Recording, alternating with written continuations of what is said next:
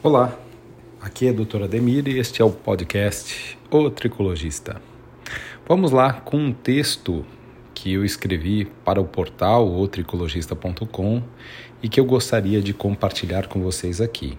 Possivelmente muitos não têm tanta facilidade em ler, mas poderão ter a facilidade de escutar esse texto é, gravado por mim é, para este podcast. Então o texto chama E Você?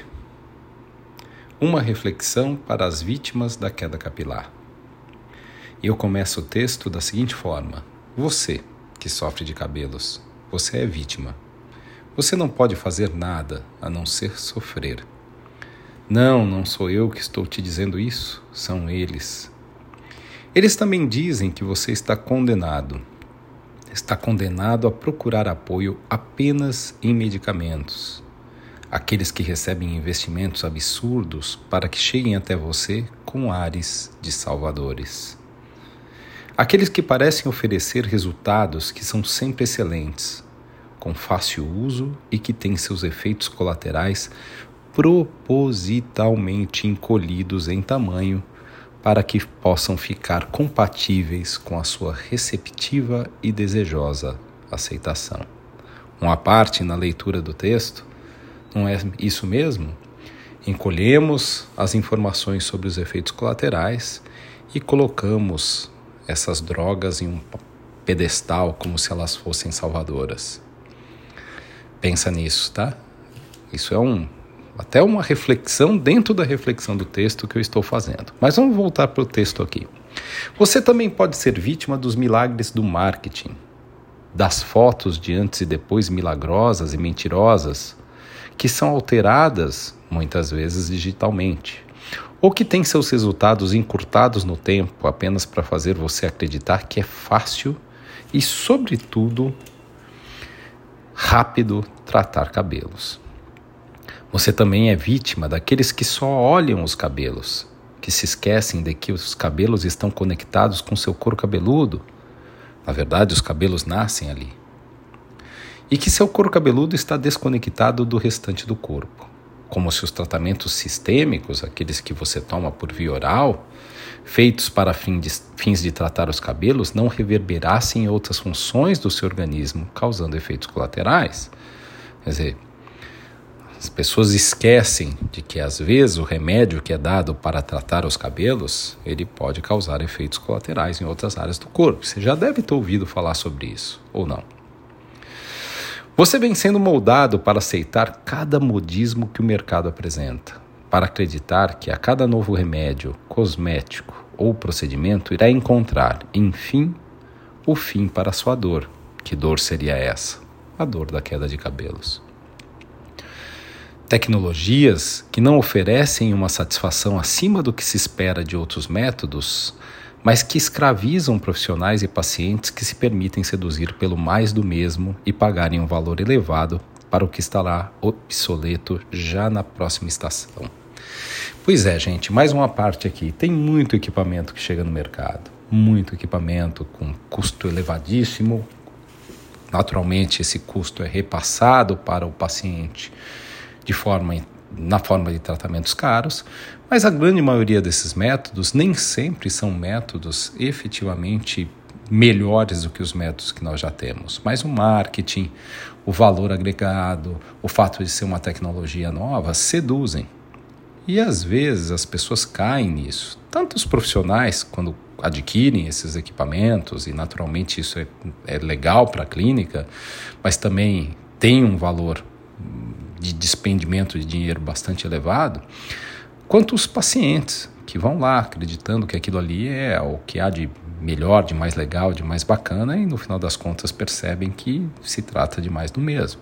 E o profissional e o paciente, depois de um tempo, percebem que novas tecnologias surgiram, iguais às, que, às de sempre, nos resultados, não necessariamente as tecnologias são iguais, mas é, tais tecnologias não oferecem aquilo que realmente parecem querer vender.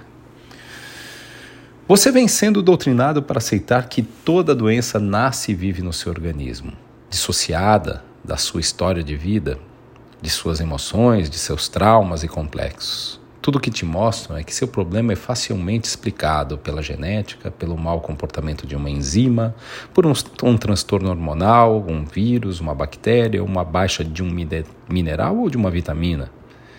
Eles querem, assim como você, na maior, das partes da das na maior parte das vezes também quer, que sua alimentação não seja um problema. Assim você pode continuar comendo mal tranquilamente.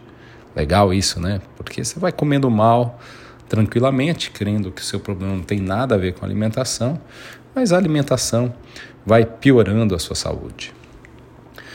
Ou te vendem uma falsa ideia de que querem fazer você acreditar que é saudável, do que querem acreditar, fazer você acreditar que é saudável, que alimento é mais saudável. Em alguns casos, para poder criar em você novos hábitos que te façam sentir superior como por exemplo veganismo, sinalizando uma virtude porque você só come isso ou aquilo.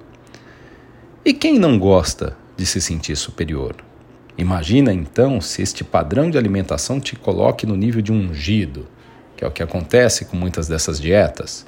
Aí então você se sente quase um Deus, um quase Deus que pagará um preço caro com a sua saúde. A verdade é que tudo que te liberta é apontado como ruim, e tudo que te aprisiona é colocado como seguro, eficiente e bom, e a saúde não foge disso, dessa regra. E por isso te negam a informação que te liberta, e por isso o que te faz bem é vestido com uma veste suja e descartável.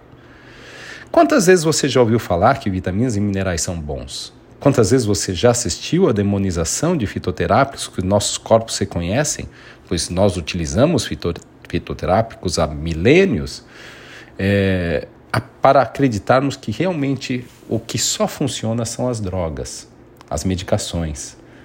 E essas pessoas dizem que estão preocupadas com a sua saúde. Não, você não precisa tomar vitaminas, você não pode tomar fitoterápicos.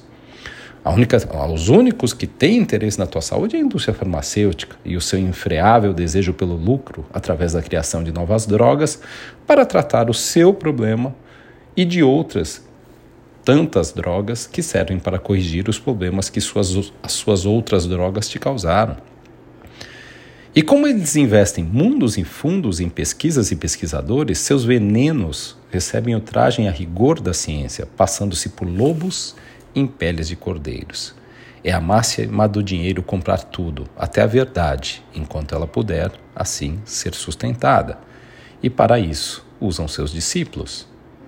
Tenho 35 anos de experiência cuidando dos meus cabelos. Destes quase 25 anos como médico, tenho comigo que não há tratamento capilar sem empenho, sem dedicação, sem sacrifício. Lembrando do significado da palavra sacrifício, que não tem nada a ver com dor e sofrimento, mas sim com o sacro ofício, o trabalho sagrado, o ofício sagrado, no caso, o sagrado investimento em cuidar da própria saúde que exige sacrifícios, na verdade, que exige disciplina. Né? Cuidar da saúde tem esse tipo de questão.